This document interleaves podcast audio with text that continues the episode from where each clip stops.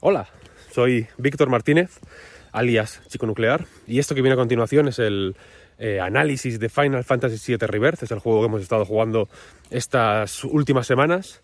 Y esta parte que viene ahora, esta horita y pico de análisis, es un fragmento del podcast Reload que se va a publicar en patreon.com barra eh, Reload el sábado o en abierto el, el lunes, pero queríamos sacarlo antes, como ya hicimos con el, con el avance, de hecho, como una especie de podcast reload extra, para mm, que el análisis estuviera lo más cerca posible del embargo, que se levanta eh, hoy mismo, ahora cuando estés viendo, esto seguramente sean las 3 de la tarde, que es cuando se levanta el embargo, así que queríamos publicarlo un poquito antes.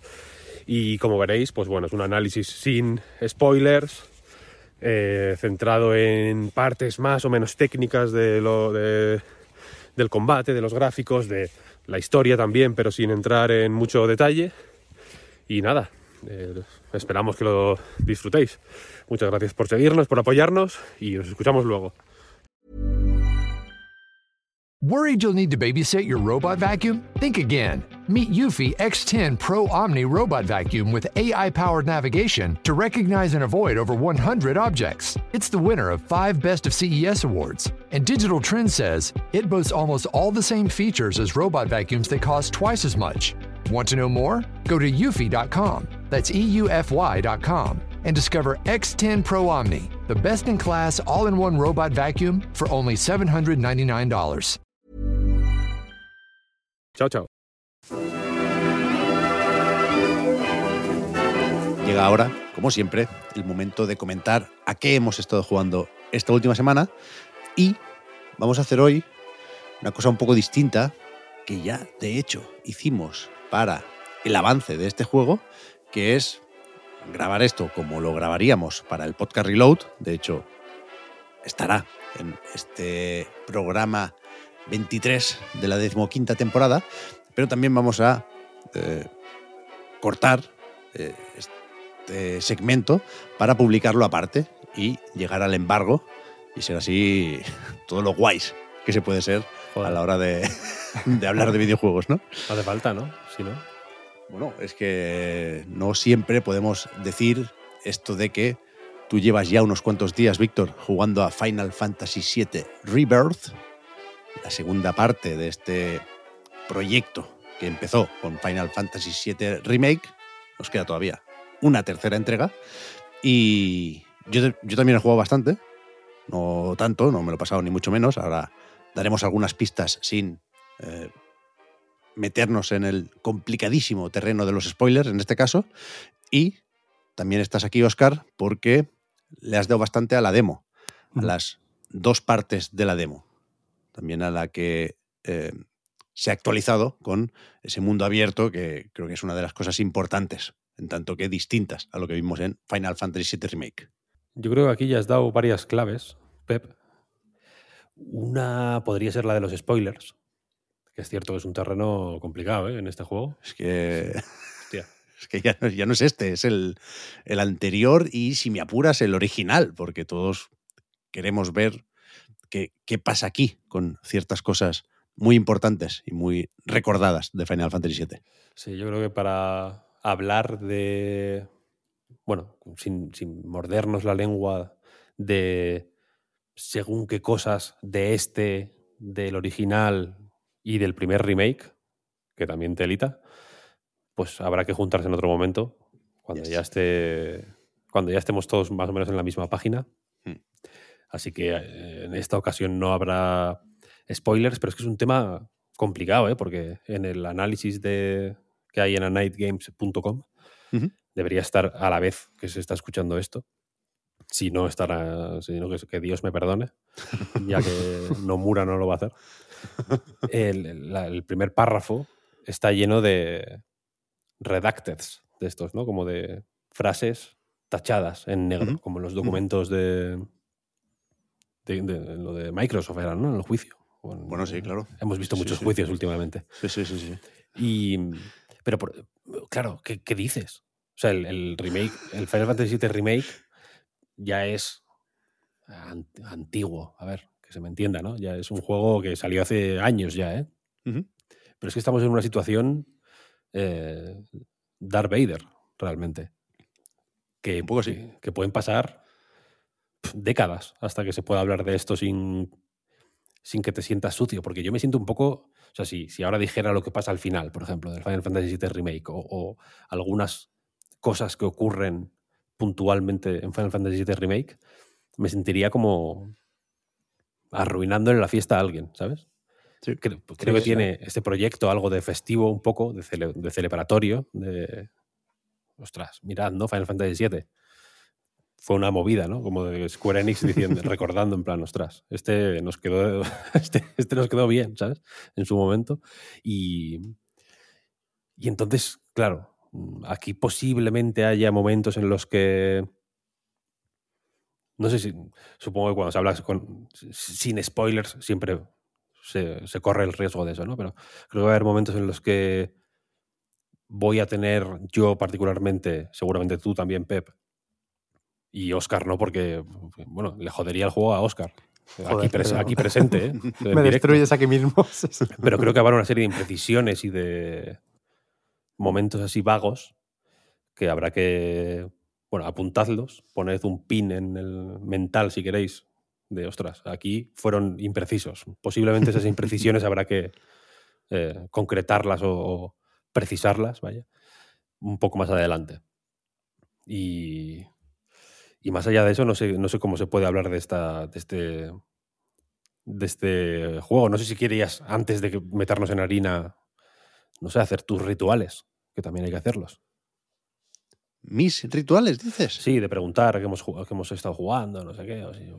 Ah, no, lo, lo dejamos para después. Ah, sí, ¿no? Así tenemos que editar menos, que bastante tenemos ya con lo de meter aquí un b-roll o algo para meter también esto en YouTube. Sí, sí, sí, sí. Pues sí, pues vamos al, al, tema, si queréis. Sí, yo, yo, yo confío en que dale. tú tengas las ideas más estructuradas, Víctor, porque entiendo que llevas más tiempo pensando en Final Fantasy VII Rebirth. Yo he visto poco en las 20 horas que llevo. Me ha sorprendido esto hasta cierto punto. Se ha hablado bastante de la duración en entrevistas con los desarrolladores, quiero decir, ¿eh? Y, y teníamos más o menos claro que sería muy distinta una partida eh, en la que juegas más o menos rápido, de misión principal en misión principal. eh, y después está la posibilidad, claro, de ser completista y explorar un poco más este, no sé si mundo abierto, porque estamos hablando aquí, por supuesto, de regiones. Te mueves de una a otra de manera más o menos libre, pero no están conectadas sin tiempos de carga, digamos. Pero, pero yo en 20 horas he hecho sorprendentemente poco, porque tenía curiosidad por explorar. No me ha convencido todo lo que me he encontrado explorando, corriendo por ahí o cabalgando con los distintos chocobos. En cada región hay algunos con particularidades, pero, pero al mismo tiempo, y sobre todo, creo que esto es lo más importante, me lo estoy tomando con calma porque no quiero perderme nada. Y hay una cosa en, en este Rebirth que no estaba en el remake y que a mí me está condicionando más de lo que quisiera, que es un sistema de relación con los personajes. De Cloud, en este caso, con su tropa.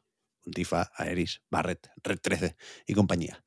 Y, y no llega a ser un social link de persona, pero algo de eso hay.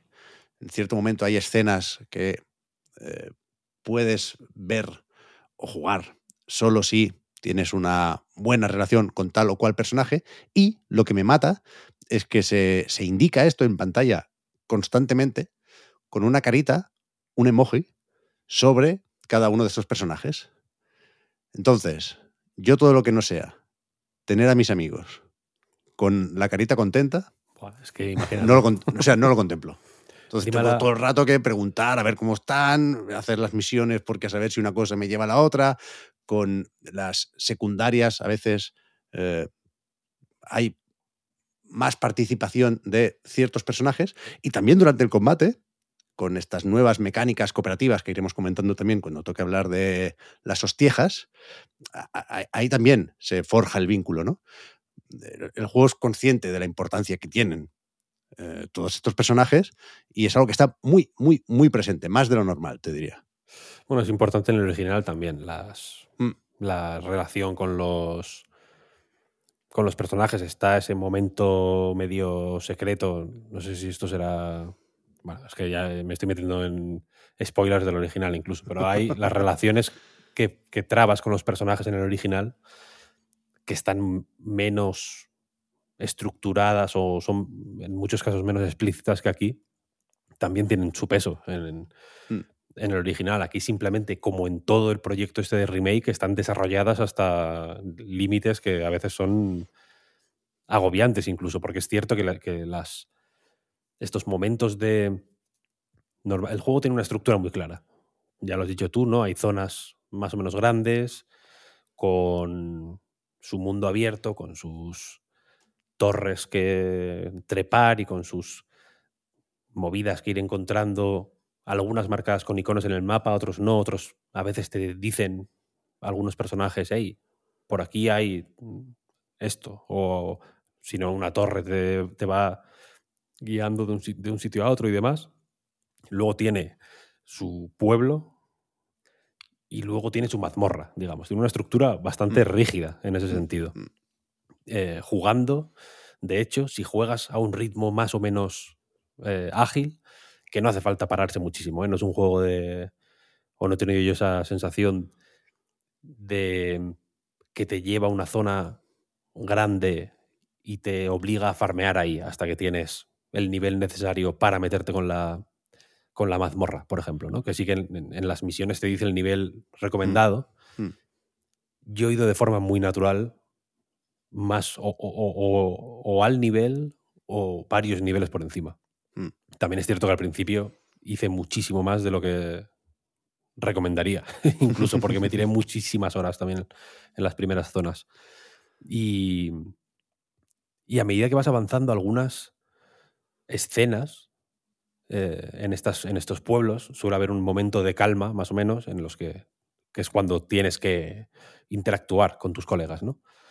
Y hay algunas de estas escenas, como el juego más o menos te... Esto supongo que lo hace que lo hace bien, vaya, pero como más o menos te acostumbra a que el momento sea, oye, vas a preguntarle a Barrett si le gusta más la, la- la trucha o el conejo. Y no, no- no era una... no era- Hablamos solo de comida, ¿eh?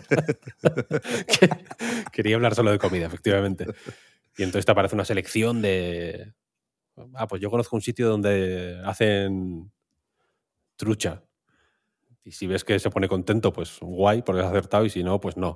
Pero luego hay algunas escenas que son bastante importantes, que están Sí, sí, sí. medio escondidas en esta, en esta historia social que yo ya digo, es cierto que el juego te. Los, lo- los personajes tienen un magnetismo que creo que más o menos, pues de nuevo, de forma orgánica y natural, te llaman. O sea, te quieres hablar con esta gente y ver qué les pasa, no por, no por la recompensa de la escena buena, sino simplemente por eso, pues por hablar con Tifa.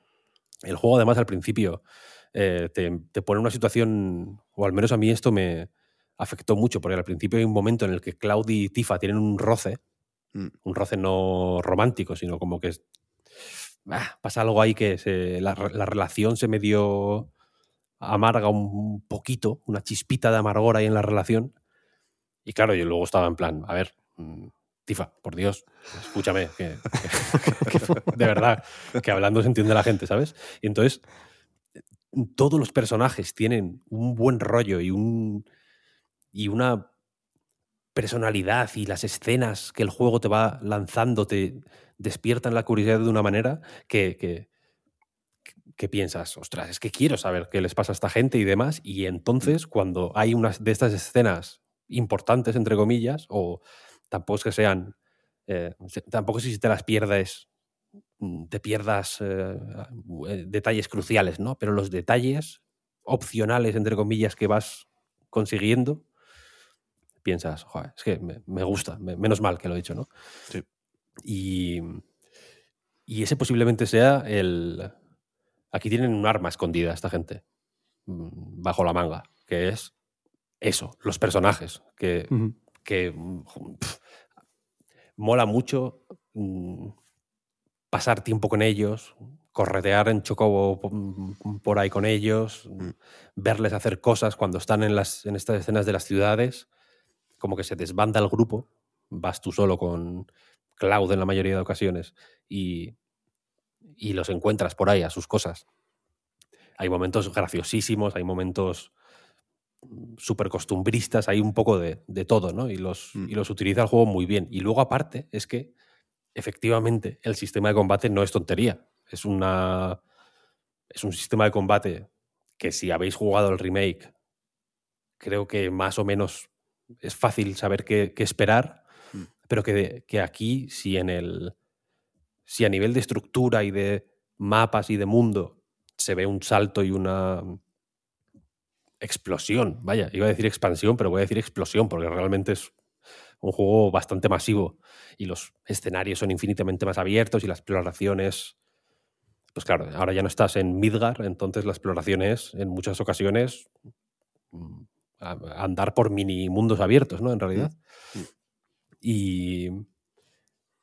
Y el combate sigue un poco esta mm, tendencia expansiva barra explosiva y tiene, tiene un montón de, de cambios, algunos más pequeños y otros más grandes, pero creo que todos van en la misma dirección de animarte a exprimir al máximo todo lo que el combate puede ofrecer. Por ejemplo, yo no soy mucho de usar magias, te lo tengo que confesar Mm. no me gusta mucho usar magias. Algunas magias las puedo usar. Si hago análisis en un bicho y me dice que, yo que sé, que es, re- que es débil al fuego y tengo piro, pues mira, tampoco hay que ser tonto, ¿no? Puedo usar piro en cierto momento. Pero el juego tiene un sistema de como de mejoras, un árbol de habilidades Sí. también gigantesco. Y dentro de ese árbol de habilidades hay habilidades que puedes eh, desbloquear. Estas habilidades son las que no gastan magia, para entendernos, ¿no? Las que dependen del, Exacto. de la barra esta, ¿cómo se llama? B- BTC o algo así. BTC. Que a medida que vas dando golpes, pa, pa, pa, se va rellenando. Tienes dos barras y algunas habilidades gastan una, otras dos. Puedes ampliar la barra temporalmente con otras, con otras historias, con, con, eh, con- con- ¿cómo se llaman las habilidades estas eh, conjuntas o algo así? ¿no? Ya, no sé, es que, Sí. mira, me lo tendría que haber apuntado porque hay Sin- dos tipos de movimientos cooperativos, digamos. Hay, hay uno que se puede hacer como un ataque sin más, si mantienes pulsado el R1, lo tienes que desbloquear, pero hay una serie de, pues eso, movimientos que hemos visto en material promocional ya del juego, ¿no? A mí me gusta especialmente el, el que hacen Cloud y Tifa, en el que ella se sube a la espada y él la catapulta, digamos, y eso al final no deja de ser como una patada voladora sin, sin mucha más floritura. Y después están los movimientos de sinergia o algo así, Mm. que hay que trabajárselos más, hay que llenar una serie de barritas de nuevo que se llenan realizando algunas de esas acciones, habilidades y hechizos, básicamente, y, y esas sí son las que tienen mini cinemática y son una pasada. Ya, Y son son- como, como límites cooperativos, digamos. La, eh, hay una de Cloud y el Red 13 que lo tira, como que lo, lo coge y lo tira ¡pua! contra el enemigo. Mola miles la cinemática. Impresionante. Sí, sí. Y eh, no sé, no- ya no sé ni a lo que estaba yendo. me- Estabas diciendo lo de que no usas magias, Eso, usas las no- otras habilidades que al final son es. daño elemental sin gastar PM. Ahí está, eso es. Hay- y en, la- en el árbol de habilidades hay una serie de habilidades que tienen daño elemental integrado, digamos, y eso hace que si, si quieres tirar a magias sin problema, ¿no? El juego lo permite, las, la- el tipo de builds que puedes hacer combinando, pues eso, eh, talismanes y materias y demás, sigue estando ahí la, la- la posibilidad de jugar a magia y jugar a daño mágico y, y- y sobre todo si aprendes a usar a Eris eh, es, es bastante gustoso, vaya. Porque las magias también son más potentes que estas habilidades, pero también puedes, si quieres, mm, utilizar estas, eh, estas habilidades y quedarte la magia para las curas, por ejemplo, ¿no? O para, o para el Lázaro o para las magias de apoyo, digamos, ¿no? que no, no, no necesariamente de ataque. Y mola mucho esta versatilidad porque en este juego, aparte hay más personajes. No es como en el original, que al final tenías tu grupo, podías eh, medio poner a uno y quitar a otro, pero en este hay más personajes. No sé si se puede. No, no, no, me vais a joder que va a ser un spoiler de decir qué personajes hay, pero bueno, Yuffie, si no queréis ir muy lejos, ¿no? que ya, mm. ya estaba en el intermission. Eh, Yuffie tiene un set de movimientos súper específico, súper marcado, mola mil usarla, es la hostia. Llega un momento que, la, que tienes tantos personajes que el juego a veces tiene que. Yo creo que se dan cuenta en Square Enix en plan, a ver, se van a hacer un lío, ¿no? Entonces, como que te, los, te, organizan las escenas para que, eh, para que en, las mazmorras, sobre todo, pues yo qué sé, la mitad vayan por un lado y la otra mitad por otro, ¿no? Y, juegues las dos escenas para que, que también va bien para ir probando a personajes. Hay, hay momentitos en los que solo puedes usar a, a, uno. Por ejemplo, hay bastantes combates uno contra uno que van fenomenal para, para entender de primera mano qué papel puede jugar ese personaje en, luego cuando puedas integrarlo de nuevo en tu, en tu equipo. En realidad. Es que no sé si, si pasará igual en, en Rebirth, pero mm, a mí en el mi remake me daba mucho la sensación de que me, me, apalancaba un poco con los que pillaba, ¿no? Si usaba mucho a tres en concreto, más o menos acabas encontrando buenas formas de hacer ¿no? esta dinámica de ir cambiando de personaje y, y todo el tipo de sinergias que había antes, más las que hay ahora. Y yo creo que es fácil apalancarte con los primeros que eliges y, no probar más, más allá de un par de pruebas por decir, a ver, a ver qué es esto, pero decir, bueno, me siento cómodo con estos tres. Y es verdad que, que luego te recompensas y vas probando.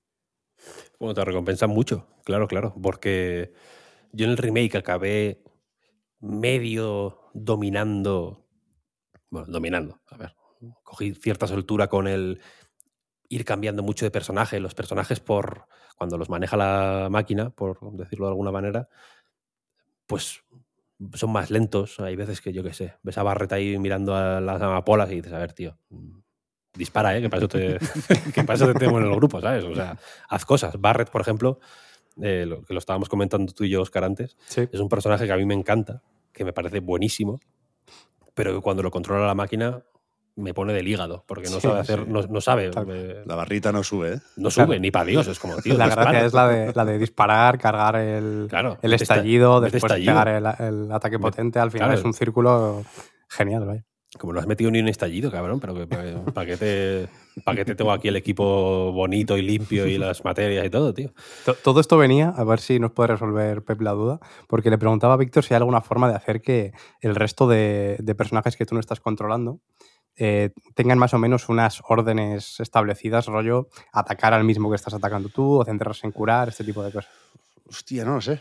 No lo sé. Esto es lo típico que si existe, te lo cuentan en un tutorial que yo me he saltado o, no he visto, pero diría que no, ¿eh? Yo creo que el juego lo que busca es que vayas cambiando. Porque, por ejemplo, cuando tú haces un, una acción de estas que, que tiene algo de cinemática, un límite o una habilidad sincronizada, lo he buscado, por cierto, y los ataques eh, en equipo fuertes son habilidades sincronizadas y los más sencillitos son acciones sincronizadas. Eso es. Cuando, haces una de las que se gusta y, la cámara se acerca y se queda ahí un rato, tú puedes cambiar, tú puedes sudar de esa mini cinemática y decir, vale, vosotros ya sabéis lo que tenéis que hacer, ahora me pongo al red para subir su barrita. el juego contempla eso y yo creo que lo fomenta. Y en cierto modo, lo, o, sea, o, en cierto momento lo empiezas a hacer. yo, Lo, yo lo hago de, o sea, la, la, cinemática de, ¿no? de ver cómo interactúan está guay una, dos, cinco, diez veces, pero ya llega un momento que es como, venga. Y sobre todo los, cuando los combates son muy, eh, muy estrictos y más ajustados y realmente tienes que... Hay, hay, varios combates eh, no opcionales, sino de la, de la historia, digamos, que son contra enemigos que o les fatigas a tiempo. Eso es. O te machacan de una manera que, es difícil de resistir. Entonces ahí sí que es como, venga, haced lo vuestro y, Barret, le voy a poner yo a hacer el estallido porque si no, el tío no lo, no lo hace. Luego momentos- están eh, estos, estas fases que no me acuerdo cómo se llamaban, como zonas de caza o algo así dentro de lo que es el mundo abierto, al menos de lo Sí. que yo he podido probar en, en la demo, que te incentiva un poco a eso, ¿no? A, a probar las debilidades porque hay, hay misiones específicas que van de eso.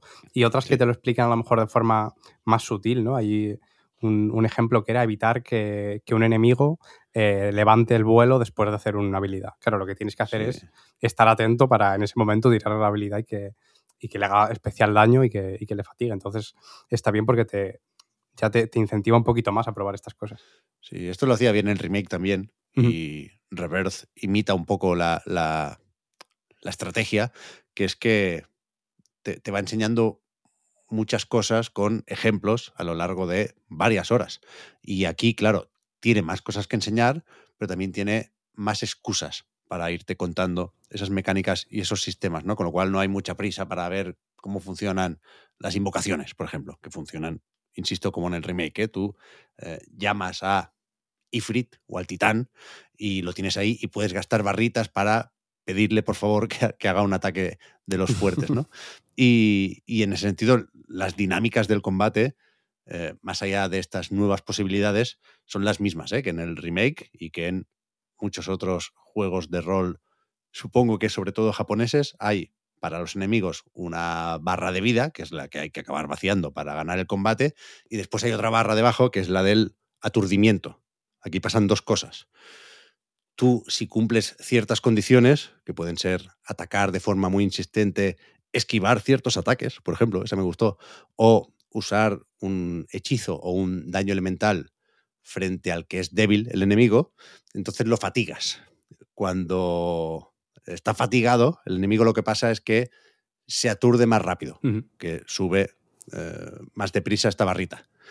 Cuando sube del todo, cuando se llena, el enemigo pasa a ese estado vulnerable, que esto tiene un multiplicador de daño y el enemigo se queda en el suelo un rato y no ataca, y allí pues hay, hay una serie de acciones que son especialmente efectivas. Lo que decías, Víctor, hay momentos en los que tú puedes montarte un poco tu estrategia y hay momentos en los que eh, está claro que es lo óptimo, ¿no? En este caso, por ejemplo, eh, Tifa tiene una serie de ataques que suben muchísimo el multiplicador de daño.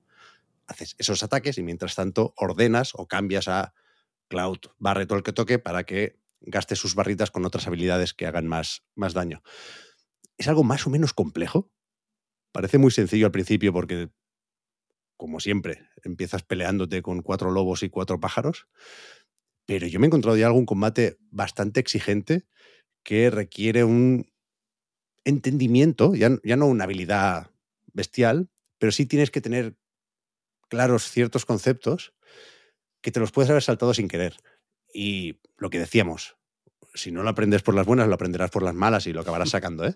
Pero que, que al final con tanta barrita y tanto indicador y tanto numerito, se sacan un sistema de combate bastante guapo. A mí me sigue flipando lo Sí, que genial. comentamos en su momento del remake, que a mí me parece de verdad que es un sistema que tiene para todos, porque tiene su parry, es, es, es una forma de entender la acción muy satisfactoria para los que disfrutamos mucho con Hack and Slash, por ejemplo, pero también tiene su estrategia, sus pausas, sus momentos de pensar, sus sinergias. Me parece fabuloso, vaya.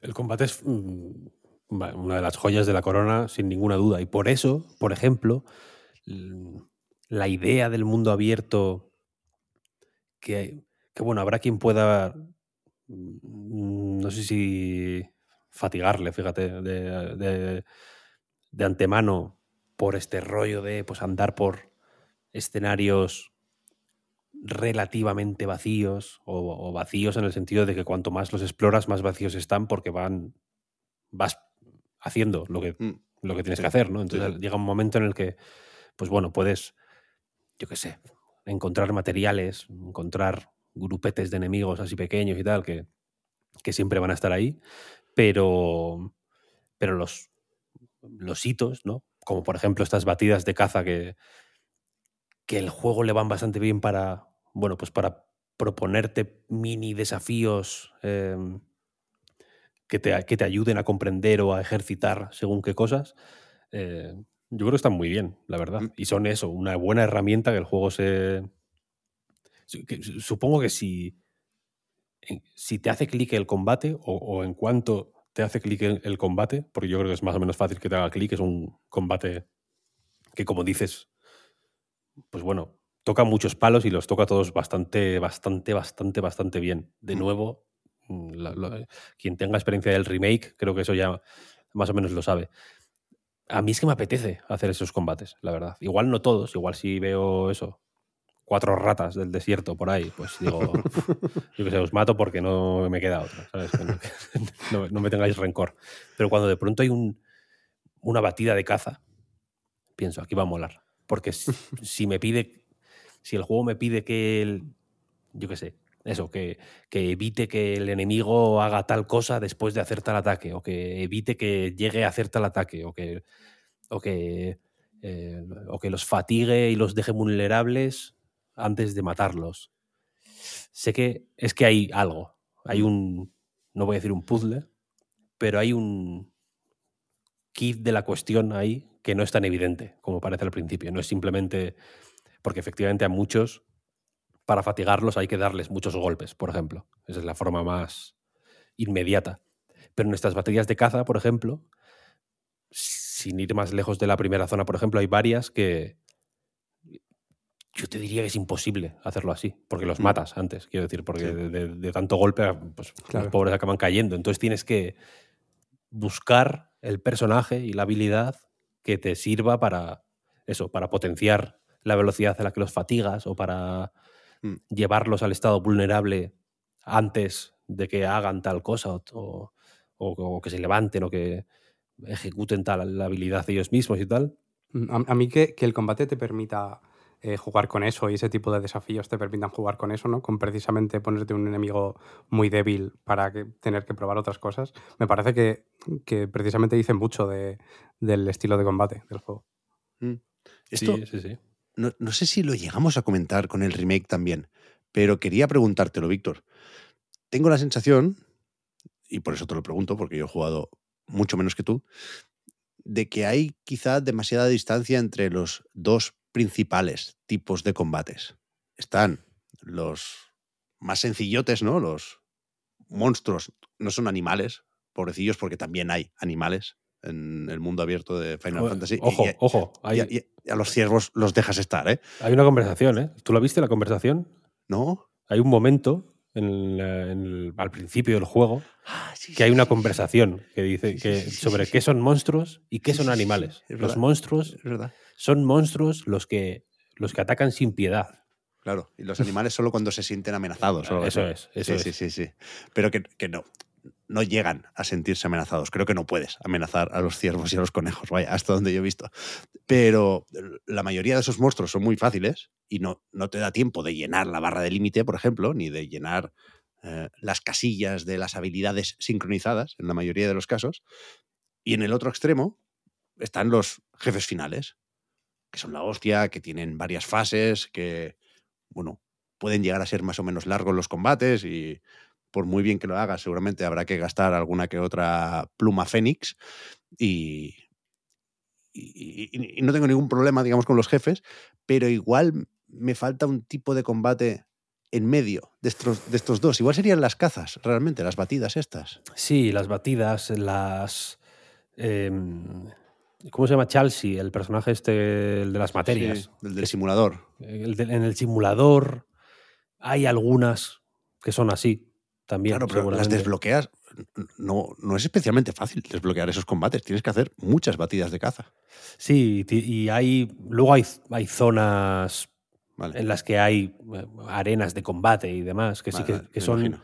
que están un poco en ese medio camino Vale, que, vale, que creo que te refieres, que son, que son mostrencos más o menos normales, pero igual, yo qué sé, con 5 o 10 niveles por encima de lo que te aparecen por el mundo, y entonces sí que puedes eh, jugar un poco más con la estrategia, ¿sabes? Bien, de, de- de saber cuándo tienes que atacar y cuándo tienes que defender, que es cierto que la defensa, se lo comentaba Oscar, eh, tiene un papel. Yo no te sabría decir si es imprescindible hacer parry, pero desde luego es muy útil, ¿eh? Sí, sí, sí, Muy, muy útil. sí, sí. Además hay muchos tipos de parries, ¿no? Porque puedes...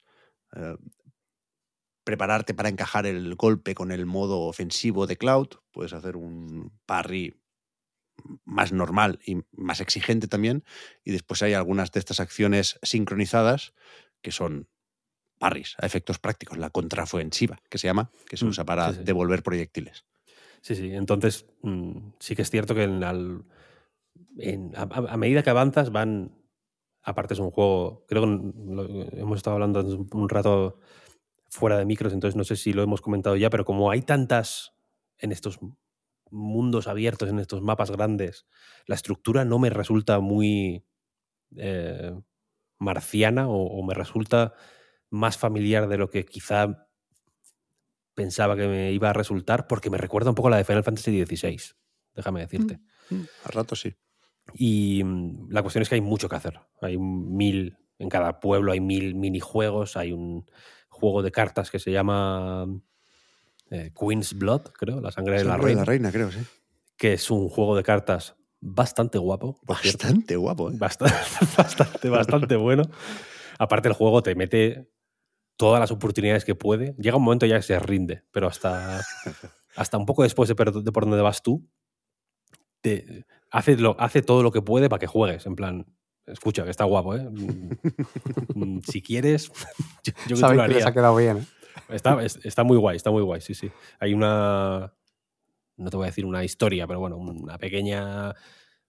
Un pequeño hilo narrativo que va uniendo el juego de cartas, digo, a medida, que avanzas y tal.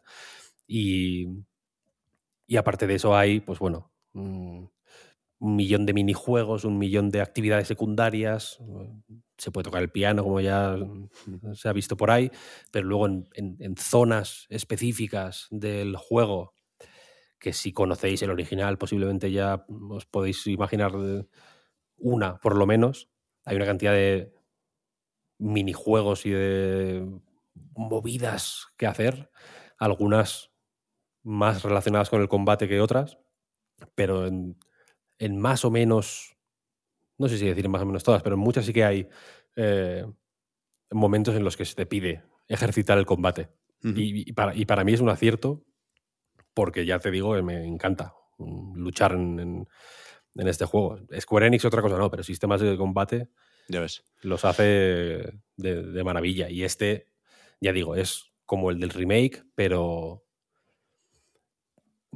ma- es, es- es- es más flexible, tiene más posibilidades, es más...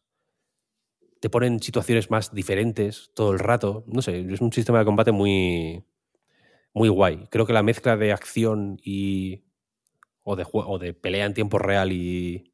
No voy a decir turnos, pero esto- estos momentos de parar la acción para elegir, pues yo qué sé, el objeto que usas, la invocación, la, la habilidad, si quieres salir de la de las combinaciones, ¿no? L1, R1 más tal. Recomiendo no hacerlo. Siempre dedicad un tiempo a elegir las cuatro que queréis usar porque porque le da el juego, o sea, hace que el juego sea más bonito, que no se esté parando todo el rato. Y si jugáis con Tifa de esa manera, mm, tenéis el- la mitad del juego pasado, vaya. Y,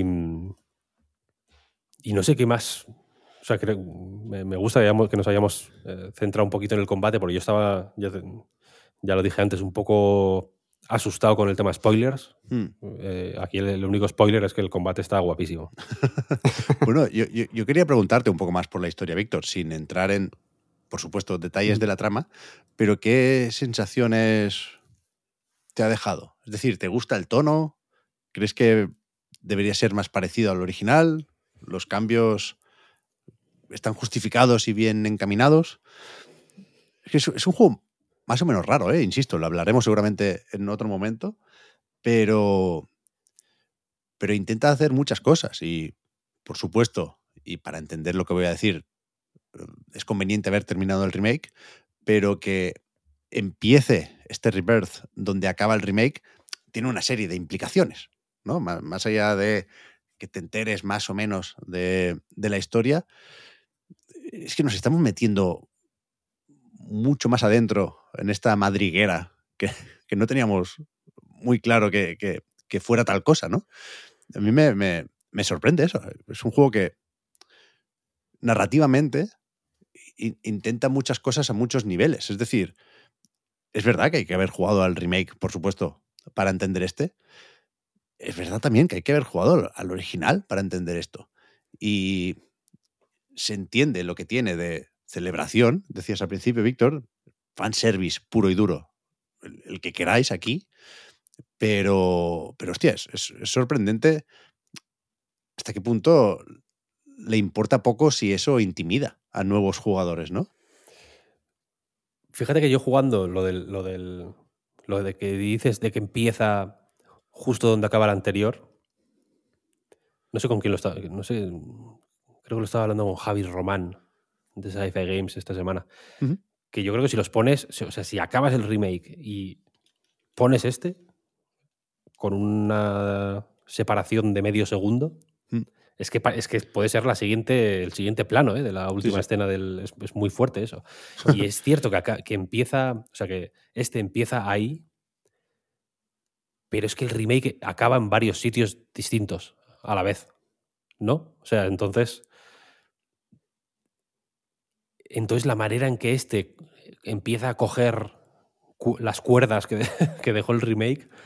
Sí que es cierto que al principio es yo estaba emocionado, te lo tengo que reconocer al principio, porque eh, o sea, es un juego que se vende con el primero, quiero decir. O sea, tiene mucho sentido el pack del primero con este, porque es mm. cierto que si no, la liaste. Porque el principio es el principio más confuso de la historia de los videojuegos, posiblemente.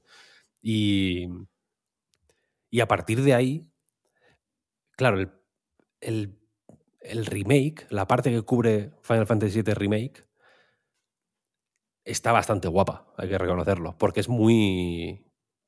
Bueno, evidentemente no es autoconclusiva, porque lo, lo, último que parece querer hacer el Final Fantasy VII Remake es concluir nada, al revés. Pero pues todo el rollo de avalancha, de los atentados a los reactores de Mako, de, ¿no? del misterio de Sephiroth que va por ahí apareciendo y tal y cual, y no sé qué, la manera en que vas pues conociendo a, Barrett, a Tifa, a Biggs, a Jesse, a, ¿no? Cuando llegas de pronto a conocer a Eris. Toda esta es una historia que creo que tiene un ritmo y un pulso muy bueno y que. Y también supongo que juega a su favor la baza de, de, que, de que es un escenario único. ¿no? Mm, es una ciudad, es, una, es un rollo más mm, no, bueno, iba a decir GTA, pero no, que bueno, se me entiende, ¿no? O Cyberpunk, ¿no? Que la ciudad es un es una es un personaje más, digamos, ¿no? Que es mm. el entorno donde ocurre todo, vas te vas empapando un poco de cómo funcionan los distintos estratos sociales, ¿no? en el remake aparte tiene, tiene esa cosa absolutamente genial de enseñarte la vida de la clase media, de, de de Midgar, ¿no? Que en el original era como que solo había basura y, perversión y luego una torre donde vivían los, los, gerifaltes, ¿no? El remake lo hace muy bien eso, y entonces queda un juego muy compactito y muy bien, en realidad. No, conoces a muchísimos personajes tampoco. Los que el juego es muy cabrón, ¿no? Y encima te, te, da a conocer algunos personajes que, que aunque no sepas quién son, Sabiéndolo ya flipas, claro, pero, pero sin, sin saber quién son siquiera, mm, el juego te los presenta de una forma que piensas, ostras, quiero saber más, ¿no? Porque este tiene pinta de ser, de ser tocho, de ser interesante. Y el remake, o sea, el reverse, eh, por contraste, son muchas historias que ocurren en muchos sitios, ¿no? Y vas a muchos, conoces en muchos pueblos distintos, cada uno tiene una forma de ser muy distinta. Eso el juego lo hace muy bien también a nivel mm, artístico barra... Mm, tiene algo de narrativo también. Mm. Por ejemplo, me flipa que en todos los pueblos haya una banda de música. Tocando. Si vas, ah, yo que sé, algunos están en un bar tocando en un escenario, otros están por la calle y cada uno toca una cosa distinta. Hay mucha música por ahí. Hay una cosa fantástica, un detalle de ambientación que me parece magistral, que se puede ver ya en el, en, el primer pueblo en el que estás en el juego, si sales por el balcón, suena como un efecto de bullicio. Como de gente así que luego miras y hay las mismas cinco personas que, habían, que hay cuando bajas, ¿no? Pero desde arriba ves como los edificios y escuchas el bullicio y se escucha un grupo de jazz a lo lejos y tal y piensas, ostras, cuánta vida ¿no? hay aquí. Es un juego muy fino en, en Mm. ese tipo de detalles. Y luego las historias. Aquí ya entramos en un terreno que se aleja un poco de... Es un poco la... Iba, bueno, iba a hacer un spoiler. Si, ah, si es un sándwich, eh, Final Fantasy VII, un sándwich de... Podría ser un sándwich de tres pisos, de dos pisos, ¿no? O dos pisos son tres panes, Exacto. ¿no? Vale, pues un sándwich de dos pisos. Entonces, el pan 1 es eh, Midgar, el pan 2 es censurado y el pan 3 es el, el final del juego. Y lo que hay dentro, la sustancia, digamos, creo que se, creo que se conoce menos, ¿sabes? Entonces, por ejemplo, a mí, por ejemplo, a mí me encanta la historia de Dine, por ejemplo. Es un personaje de Final Fantasy VII que, que es importante, joder. No, no lo manejas, no es un personaje jugable, no, posiblemente no hay artworks de, de Dine, pero es muy importante en, en, en, en, la manera en que tú, a través de la historia entre Dine y Barrett, conoces a Barrett, por un lado, conoces el, el, el entorno en el que creció Barrett, sus ideales, digamos, o, o, el tipo de vida que tenía y que, que quería tener cuando vivía ahí, por qué tiene este, esta rabia hacia Shinra. Conoces también más sobre su relación con Marlene. Muchas cosas, muchas cosas. Es un personaje, es una historieta. Tampoco tiene mucho más. En, el, en, eh, en este es menos historieta. Seguramente todo lo que. Muchas cosas que en el original eran historietas, aquí son capítulos de una novela, quiero decir, porque están muy desarrolladas, hay, hay mucho, mucha cinemática, mucho, mucho diálogo. Yo estoy jugando en japonés, por cierto. ¿Tú? Uh, bien. Yo lo ahora, pensé, ¿eh? Ahora que llevo 30 Porque... días en Duolingo ya seguido. es verdad que, que, que, los subtítulos en castellano, eh, bueno, lo que dicen se parece poco a lo que escuchas en inglés. Porque supongo que ambas localizaciones se han hecho a partir del japonés y, y sí. divergen un poco, ¿no? Entonces yo estuve pensando en si me lo ponía voces en japonés y textos en castellano o textos y voces en inglés. Al final no he hecho el cambio, al final estoy jugando con voces en inglés y textos en castellano, pero quizás es la peor opción. Yo es que me estaba liando muchísimo, o sea, sí. me estaba aturdiendo muchísimo la cabeza. Recomiendo, sí. si a alguien le pasa esto mismo, que pruebe japonés con subtítulos en castellano, porque, porque es cierto que la, la es cierto que, la, que el, es, es, bueno, ¿no? En realidad, que, la, sí. que, que, el texto en castellano esté sacado del audio en japonés. Mm. Buen rollo. Pero hay, hay veces que lo que. No, no, voy a decir que es contrario lo que dicen en los subtítulos y lo que escuchas, pero tiene matices muy, muy, muy, muy, muy diferentes ¿eh? en muchas Mm. ocasiones. Sí, sí. Y hay momentos que, que me ha gustado ver o, bueno, o entender que, que, la traducción al castellano es fiel al, al japonés, porque, porque yo que sé, hay un momento en el que Yuffie canta, es una, es una escena, es una tontería, vaya, no, no, no, es ni, no es ni un vídeo, simplemente que ves a Yuffie cantando y la y canta la palabra materia en cierto momento, en japonés, que, se, que por lo visto es materia también. ¿Eh? Y en el, sub, y el y en el subtítulo pone materia y pensé, joder, mira qué guay. y, y, la cuestión es esa, que el, que el... Aquí yo entiendo que una de las grandes expectativas está puesta en la segunda rebanada de pan de este sándwich de dos pisos. Hmm. Que no hace falta ni que diga cuál es esa segunda rebanada porque lo sabemos todos. El juego es muy consciente de ello, ¿eh? Y en el, claro. eh, al principio, principio, principio, principio del todo, yo no sé si estoy paranoico, pero yo creo que hay un guiño a ese momento. Bueno, no es que esté paranoico, hay un guiño a ese momento. Bueno, claro, sí, sí. Sí, ¿no? Claramente. Y, Y entonces,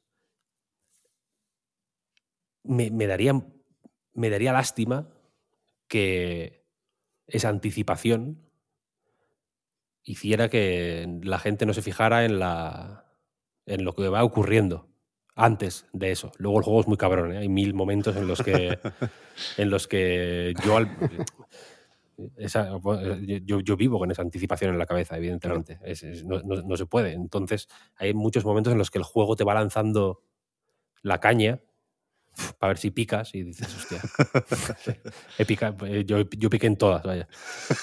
Y, y la cosa es que donde lo deja, yo creo que falta mucho, ¿eh? Ya, ya, Yo creo que va a haber que hacer cuatro. La-. Hombre, no. el, plan, el plan de hacer, de hacer tres, no. igual hay que hacer otro más, ¿eh? Ya, pero es que tiene pinta de que se va a complicar el cabrón. Es verdad, creo que has dicho compacto, Víctor, para referirte al remake. Yo creo que, que eso hace que lo que intenta en lo narrativo el remake sea más fácil que salga. Tiene cierto mérito, o mucho mérito, ¿eh? lo que se propone ya el remake, pero, pero al final, bueno, maneja menos variables en ese momento. Aquí, en el reverse, quiero decir, ya hay unas cuantas variables más en un mundo mucho más grande y mucho más variado, mm, en, una trama donde el tono se mueve mucho más, porque aquí al final estamos hablando de, que el mundo se va al garete, ¿eh? de, que aquí donde la ves, la madre tierra está sufriendo y aquí hay un colega que se puede cargar el mundo en cualquier momento. Pero, pero siempre está el juego al borde de la chorrada y de la parida. Un juego con mucho sentido del humor y algunas de esas eh, gracias y o situaciones más o menos ridículas entran mejor que otras, pero, pero hostia, es, es complicado pillarle el punto si no estás muy dentro de la trama o si no Sí. estás muy bien acompañado por estos personajes, ¿no? Sí, Y- en, la, en la demo hay una, una pequeña bromilla, que es cuando llegas a una zona en la que te encuentras con la alcaldesa de, de la ciudad y te dice, Sí. ah, vosotros estáis en busca y captura, ¿no? Y va diciendo, ah, vale, tú tienes esto de recompensa y cuando le dice a Eris la recompensa que tiene, dice, hola, qué bien, la, mejor, la más alta, ¿no? Eso es verdad Esto que... le gustó, Eso me me, gustó Víctor en el, Es- en el avance. es- ese me, me gustó mucho también. Pero, Sí, sí. pero claro, tiene un poco eso, ¿no? Que, que también hay que tenerle ese respeto, ¿no? O esa, o esa ternura a Eris para, para disfrutarlo de otra manera, a lo mejor. Claro, pero que hay cosas que, que se podrían haber evitado, en mi opinión. Por ejemplo, eh, al principio lo que yo he jugado, el, motor de la trama es buscar a Sephiroth. Bueno, como siempre, ¿no? Pero, pero tú lo que haces durante mucho rato es perseguir a los encapuchados. Hay una serie de personas con unas túnicas y unas capuchas que ya estaban en el remake que se mueven como zombies, que son son, son penosos en tanto que agónicos, ¿no? Y, y tú vas todo el rato persiguiéndoles, aunque se mueven muy despacito, no los acabas de atrapar nunca. Y en cierto momento, pues evidentemente se meten en el crucero que va para Costa del Sol, ¿eh? Y bueno, al final no, no deja de, de ser un juego protagonizado por un colega que lleva una espada mm, más ancha que larga casi, ¿no? Y, y- que pretende pasar desapercibido. En- Bueno, hay, hay un- un- unos malabares aquí con la suspensión de incredulidad más o menos bestias, pero, pero lo de los encapuchados en el crucero me, me parece especialmente gracioso, vaya. Es que Y tú- tú- hay, hay- hay cosas así que, que, insisto, que si no pones de tu parte un poco, yo creo que el juego hace Mm. para que estés dispuesto a poner de tu parte. ¿eh? Ahí está la gracia. Pero, hostia, hay, hay momentos de estos que se pueden llegar a parecer a la Kojimada y que al final, bueno, Bueno, Nomuradas pueden ser- y Kojimadas. nomurada total, sí, sí, pueden ser armas de doble filo, a eso voy. sí, pero el original ya tenía ese tono. Es cierto. Sí. Entonces ahí, ahí Es está cierto. la cosa. Lo que dices tú de los encapuchados del crucero y tal y cual, yo creo que aquí el shock es verlo tan bien hecho. Claro, claro. Sabes claro. que tú lo ves en el en todos los JRPGs de esa época, ¿no? En, en, yo qué sé, en, en- en tu, en- en tu- seas quien seas quien está escuchando esto, si piensas en tu JRPG de Super Nintendo favorito, en todos hay alguna parida. Les gustaba mucho. Pero en este está tan bien hecho todo. La parte del crucero, por ejemplo, lo que ocurre justo después del crucero, en Costa del Sol, Mm. Fíjate que yo lo sabía, ¿eh? Lo que, lo que ocurre en Costa del Sol y con quién te encuentras y qué está haciendo, etcétera, etcétera. Pero verlo, verlo así, en el mejor 3D que he visto jamás, fu- fue como, hostia, es verdad, qué, qué- qué shock. Y aún así creo que el juego tiene mucha dignidad o que, o que consigue consigue salvar la papeleta en la, en la inmensa mayoría de las ocasiones. Sí, ¿eh? No olvidemos que- que... es un juego que, el original, digo, que hay un minijuego snowboard. ¿eh? Sí, sí, sí. Yo creo que casi, casi, casi siempre hace lo que le toca hacer. Que es algo que ya comentamos en el remake, ¿eh? con la famosa escena del baile y de las abejitas. Aquí, aquí también hay de eso, un rato largo. Pero, pero, pero sí, sí, lo hace siempre desde la conciencia y desde, bueno, el orgullo y, y- y el conocimiento de una identidad que, que para mí vuelve a ser algo decisivo y más o menos único. No, lo decía con el remake y lo vuelvo a decir, insisto, ¿eh? poniendo todavía más peso aquí con el, con el Rebirth, que, que hay pocos juegos que se apoyen en un legado tan importante y que jueguen tanto con el hecho de conocerse míticos y legendarios, ¿no? El juego va de eso, va de eso, básicamente. Y, Sí, sí, total. y es guay, es guay. Va de, va de eso hasta el punto de que lo que ocurre, por ejemplo, o sea, lo- la- esta idea de la leyenda, del construirse una imagen mítica y, una, y, vivir eh, o, o intentar estar a la altura de esa imagen mítica que al final se te incluso se emborrona y se desdibuja y Mm, mm. un poco de conte- un poco como la gente que cuenta tantas trolas que al final se, se piensa que son Se verdad ¿no? ¿sabes? Sí, sí, sí, sí. Eh, va de eso el juego, en realidad. Eh, y, y esta parte de la historia de Final Fantasy VII es, es clave, vaya, para, para lo que tiene que ocurrir eh, o, o ocurrirá eventualmente dentro de 70 años, supongo, vamos, a- vamos a hablar del siguiente. Pero aquí la cuestión es que el- el- eh, como Final Fantasy VII no es Final Fantasy VII, sino que es Final Fantasy VII, es Crisis Core, es Ever Crisis, es Ditch of Cerberus, es una sé. película, es un juego de móviles. Sí, sí, sí, sí, sí. Entonces, claro, yo, yo eh, con un personaje en concreto tuve que buscarlo en, la- en internet, en plan, Ah, te diré.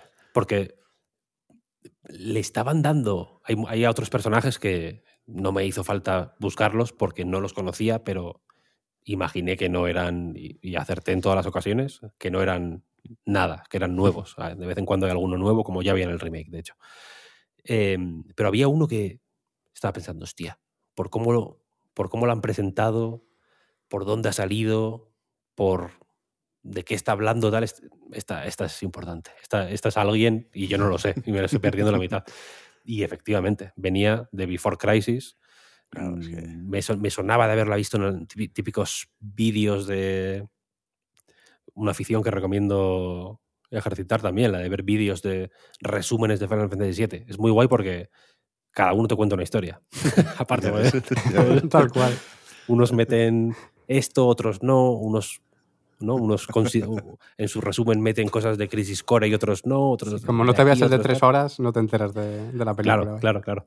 Entonces, eh, aquí la cuestión es que, claro, es lo que dices, que vas a tantos sitios, al final, yo qué sé, en Midgar está la gente de Midgar. No, no, no, no, no, van a hacer turismo, ¿no? Y de pronto conoces a, a gente que no, que, no- que no te esperabas conocer. Aquí estás todo el rato conociendo a, a Peña Mm. y, y todos tienen sus historias y todos te cuentan sus películas y todos eh, van teniendo un papel y muchos de ellos van eh, extendiendo cheques que van a tener que pagarse en algún momento. Sí, sí, sí. ¿Sabes? Entonces, el... yo creo que la excitación que puede producir en ese sentido el reverse es quizá menor porque Final Fantasy VII Remake es, la- si queremos ponernos aquí aristotélicos, es la introducción, Mm, este es el nudo y falta el desenlace. claro. La, son, la, la introducción dura 50 horas y el desenlace durará 170 posiblemente, pero un poco la- los, los eh, hitos narrativos son esos. Entonces aquí eh, está ocurriendo como todos los nudos, ¿no? Pues son menos, no sé si decir cruciales, pero son, son menos tajantes en realidad, ¿no? Hay mucho de simplemente eh, absorber el, el- pues como decías, el tono o ir conociendo a la gente, ir... Porque, lo de, porque Barrett, bueno, puedes... Yo sí, yo ya ni me acuerdo en el remake si se explica muy bien por qué tiene esta mala hostia contra Shinra. Creo que lo, lo deja caer, ¿no? Y, y Tifa, pues más o menos lo mismo, y todos más o menos tienen sus rencillas y supones que, bueno, que Midgar es una mierda en realidad. Entonces, supongo que vivir ahí tampoco ayuda, ¿no? A, a tenerles cariño a, Mm. a Shinra y, y, a, a lo que hacen, y encima pues la lían una y otra vez y la acaban liando pardísima y tal igual. Y, y claro, mm, ahí dices, bueno, pues sí, pues eh, ahí está liada y ya, pero este, esta es la parte de. Mira, eso, eso- eso era la punta del iceberg, ¿no? Ahora, es, ahora esto es mirar debajo, a ver cómo de grande es realmente. Y esta. Y el ejercicio que hace el juego de. para presentarte todo eso. En realidad creo que está guay. Yo hubo momentos, hubo un momento en. en el Gold Souther que pensé, se les fue. Típico, yo qué sé, que querían, yo qué sé, acelerar y a fondo, pero le han dado al freno y el de atrás se los ha comido, porque se les, se les fue, se han confundido. Pero en realidad, horas y horas y horas y horas después, creo que es una buena manera de presentar esta parte de la historia, porque no hace no es todo la parte de Dine, por ejemplo, que mencionaba antes, ya que lo he dicho, pues lo voy a usar de ejemplo, que es muy dramático y muy, uy, muy pesado y muy muchas emociones a flor de piel y mucha historia ahí de la- lacrimógena incluso, quiero decir, sino que hay, un- hay tiempo para todo, ¿sabes? El juego te va dando tu espacio para que para que lo vayas para que lo vayas conociendo, quiero decir, no es un, no, no, es un juego que te anima a conocerlo, no, no, no te pone delante todo, en plan, mira, esto, venga, ya lo viste, venga, lo siguiente, esto ahora, tal, tal, tal, sino que te deja espacios abiertos, como los de los mapas del propio juego, para que vayas tú conociendo y te vayas interesando. Y por eso decía antes que los personajes que, que sean tan magnéticos es importante, porque acabas queriendo hacer ese trabajo de, Claro. de conocerlos, ¿sabes? Y de meterte en la historia y de, y de, y de entender y de decir, vale, si Yuffie, que me ha contado esta película, mm, tiene este, esta movida detrás, ¿qué no tendrán los demás, no? Claro. ¿Quién, ¿Por qué Barrett está, está así? ¿Por qué, por qué tiene una pistola en la mano? Te lo puedes preguntar en cierto momento, ¿no? ¿Y Tifa? ¿Qué, qué es de Tifa? ¿Y por qué voy con un perro? ¿Quién es, no? ¿Quién, quién es realmente este perro? Pam, pam, pam. Y todo estas, este proceso de ir conociendo a esta gente, incluso en los casos más estrafalarios, hay un personaje en concreto eh, muy icónico. Lo podría decir el nombre, pero es que me da hasta reparo. No, no- no sé exactamente qué espera la gente de este juego. Hay un personaje que es muy estrafalario en, Final Fantasy VII. Sabéis quién es. es no es humano. Y. Y claro, tú te lo presentan aquí y piensas, pues vale. No, o sea, no es, no es normal lo que. no, no. Sup- Supongo que tiene sentido. Aparte te lo presentan en un contexto muy concreto, en el original también, ¿eh? pero en- en- de nuevo, los graficotes tienen esa vara de. O sea, tienen ese doble filo Mm. de, de que ya no es interpretar tú en tu cabeza Claro. le- le- lo- le- la- las formas de los personajes y, los ta- y sus tamaños y las dimensiones de los sitios en los que estás y, la- y las luces de los lugares en los que estás y tal, que los gráficos pre- pre-renderizados son, son muy eh, encantadores, Sí. pero aquí Son, son las texturas, tío. El momento de descubrir que esto es de pelo. Bueno, ya ves. que, que no pasa solo aquí o con Final Fantasy, ¿eh? Pero también en esto, Víctor, todo lo que hemos ido diciendo y, y esta idea de el tener que hasta confiar en el juego, ¿no? Hasta cierto punto, esto se refleja en los gráficos. O sea, vamos a hablar un momento de esto también, un momento solo. La famosa puerta de Final Fantasy VII Remake, esa eso, puerta en, en el edificio donde vive Tifa, que, que, está o estaba en el remake en baja, ¿no? Y que llamaba mucho la, la, atención porque cantaba un montón. Claramente algo no estaba cargando bien ahí. Los que quieras. En el reverse, puertas, paredes, suelos, cuadros. Hay mucha, mucha, mucha textura en baja. No sé muy bien por qué. Se lo podemos preguntar a Epic, porque esto va con Unreal Engine. Se lo podemos preguntar a Square, porque, bueno, es, es muy llamativo, ¿no? Sobre todo por el contraste entre ya no esas texturas en baja y los personajes, que son increíbles, técnicamente y visualmente, de lo mejor que hemos visto nunca, sino, bueno, hay otras muchas texturas en los entornos que, que, que, son la hostia. Y en general, las vistas siempre son muy espectaculares, también por la iluminación, sobre todo lo que está a media, larga distancia, es increíble. Luego, si te acercas un poco a algunas cosas, o en algunas cinemáticas que se enseña un reloj y no distinguen los números, eso llama mucho la atención. Pero, pero ¿qué es eso? No, no digo que esté hecho a propósito o que sea la visión del autor, pero sabes en todo momento que los personajes no van a fallar. Que se van a ver no bien, increíblemente bien. Y mm, sobre todo si lo pones con los gráficos en modo calidad, ¿no? Que, bueno, yo no he probado todavía el, parche que mejora el modo rendimiento, pero es que no quiero mirar atrás. No. Yo he apostado aquí por ver los poros de todo el mundo y estoy satisfecho con la decisión, vaya preferiría una opción con 40 frames por segundo, bueno, da igual. Pero que, que los personajes son la hostia, la hostia. Y, pensando en esto, y para ir terminando por mi parte, a mí me venían constantemente dos ideas al jugar a Final Fantasy VII Rebirth, que son muy tontas, pero son las que tengo porque he estado congestionado estos días y no he pensado con claridad. La primera cosa, lo que en mi experiencia mejor resume Final Fantasy VII Rebirth es el meme este de. ¿Cómo se llama? El actor de Ant-Man es Paul Rudd. Sí.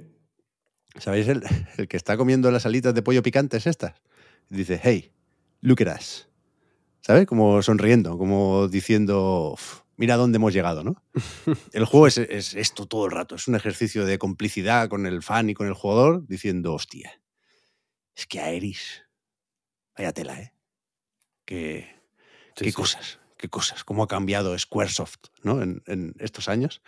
Y, y, la otra imagen que me viene a la cabeza es la de una mudanza en la que casi todo se tira al camión sin mirar, pero hay una serie de cosas, que son los personajes en esta metáfora, que tienen todo el papel de burbujas del mundo. Todo lo demás puede fallar, pero el trato reverencial hacia todos los personajes de Final Fantasy VII Rebirth es algo alucinante y, y, de verdad yo creo que único. Es muy, muy, muy guay. Muy con, con, esto que, que, estáis diciendo y que ya empezó a decir Víctor un poco con el tema de los las, de esta especie de vínculos ¿no? con, el, con otros personajes que en la demo, por ejemplo, no se llegan ni, ni a explorar y por eso me daba un poco de miedo. Yo tenía un miedo relativamente grande con, el, con Rebirth y, y yo creo que aunque más o menos podía esperar que se solventara jugando justamente la demo que le juego antes de grabar, me ha dado un poquito más de miedo. Por este tema, sobre todo, de, de, de la apertura de, de Rebirth, ¿no? Porque yo creo que lo mejor de Final Fantasy VII es su carisma. Entiendo que en esto estaremos de acuerdo mucha Sí, gente. sí, sí. Y eso, sobre todo, viene un poco de los, de los personajes. Entonces, es más o menos inevitable que cuando un juego se abre, se a perder un poquito en, detalles, ¿no? Hay algunos que pecan más que otros, precisamente los que consiguen, incluso con un mundo más abierto y más grande, que tener esa carisma es porque tienen que tener muchísima personalidad. Y me daba miedo que, que no le dieran tanta importancia en este caso o que no fueran capaces. Entiendo que, que son conscientes de todo lo que, representa a los personajes de Final Fantasy VII. Pero bueno, ni siquiera hablo ¿no? con, con estos detalles de darles importancia de, en lo abierto, de que todas las rocas de cada, de cada pequeño eh, fragmento del mapa tengan que tener un sentido, estar ahí por algo. Aunque también entiendo que, que, cada zona tiene que ser más o menos importante y estar bien pensada si queremos pensar en algo más o menos redondo, ¿no?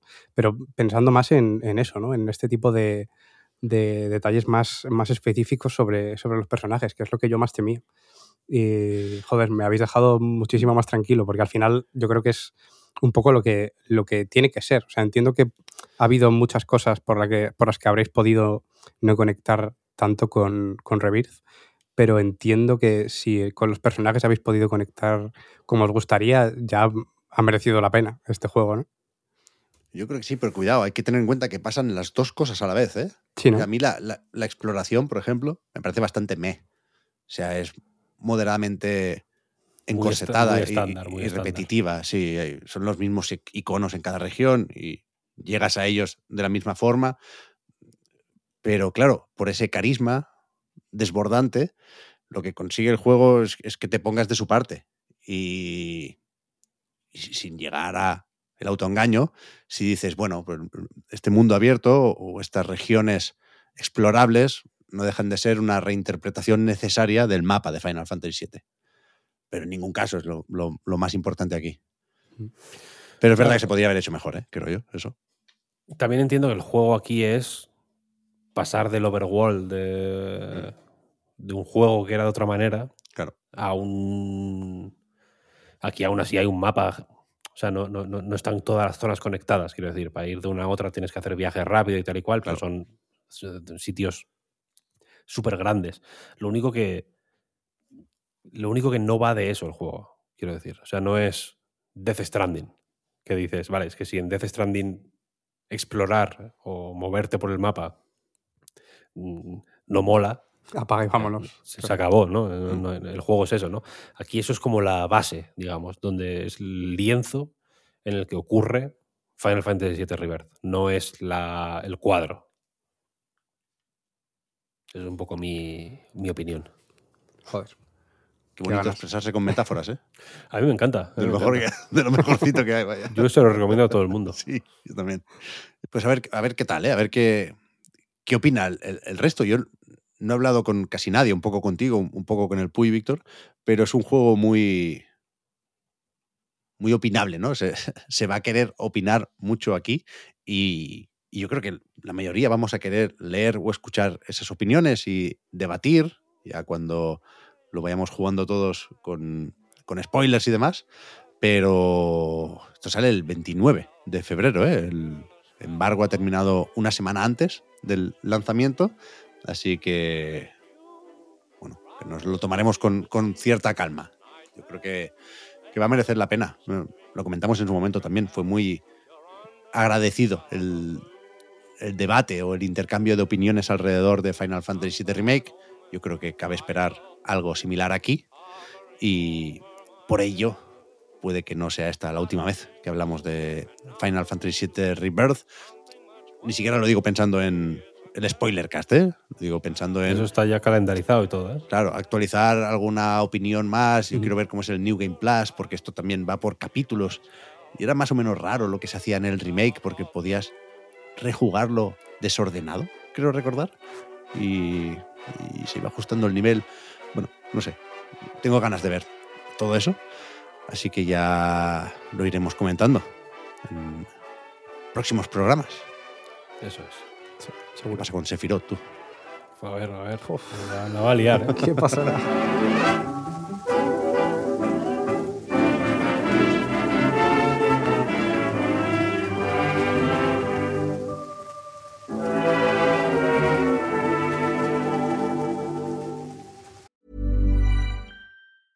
Worried you'll need to babysit your robot vacuum? Think again. Meet Eufy X10 Pro Omni Robot Vacuum with AI powered navigation to recognize and avoid over 100 objects. It's the winner of five Best of CES awards. And Digital Trends says it boasts almost all the same features as robot vacuums that cost twice as much. Want to know more? Go to eufy.com. That's EUFY.com and discover X10 Pro Omni, the best in class all in one robot vacuum for only $799. Introducing Wondersuite from Bluehost.com. Website creation is hard, but now with Bluehost, you can answer a few simple questions about your business and get a unique WordPress website or store right away. From there, you can customize your design, colors, and content. And Bluehost automatically helps you get found in search engines like Google and Bing. From step-by-step guidance to suggested plugins, Bluehost makes WordPress wonderful for everyone. Go to bluehost.com/wondersuite.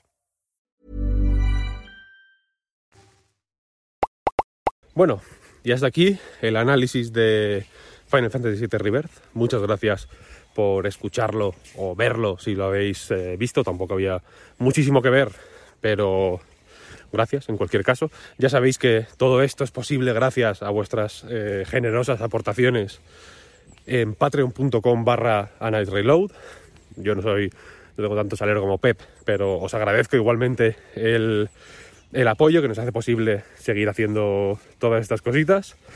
En el podcast completo que se publica, ya digo, este sábado, si nos apoyáis, o en abierto el lunes, se habla también de otras de otros asuntos, se habla de Balatro, por ejemplo, se habla de Vanishers, se habla del Direct, de un montón de cosas. Así que os animo a escucharlo. Y nada, lo dicho, muchísimas gracias por el apoyo, por seguirnos y nos escuchamos pronto. Chao. Worried you'll need to babysit your robot vacuum? Think again. Meet Eufy X10 Pro Omni Robot Vacuum with AI powered navigation to recognize and avoid over 100 objects. It's the winner of five Best of CES awards. And Digital Trends says it boasts almost all the same features as robot vacuums that cost twice as much. Want to know more? Go to eufy.com. That's EUFY.com and discover X10 Pro Omni, the best in class all in one robot vacuum for only $799.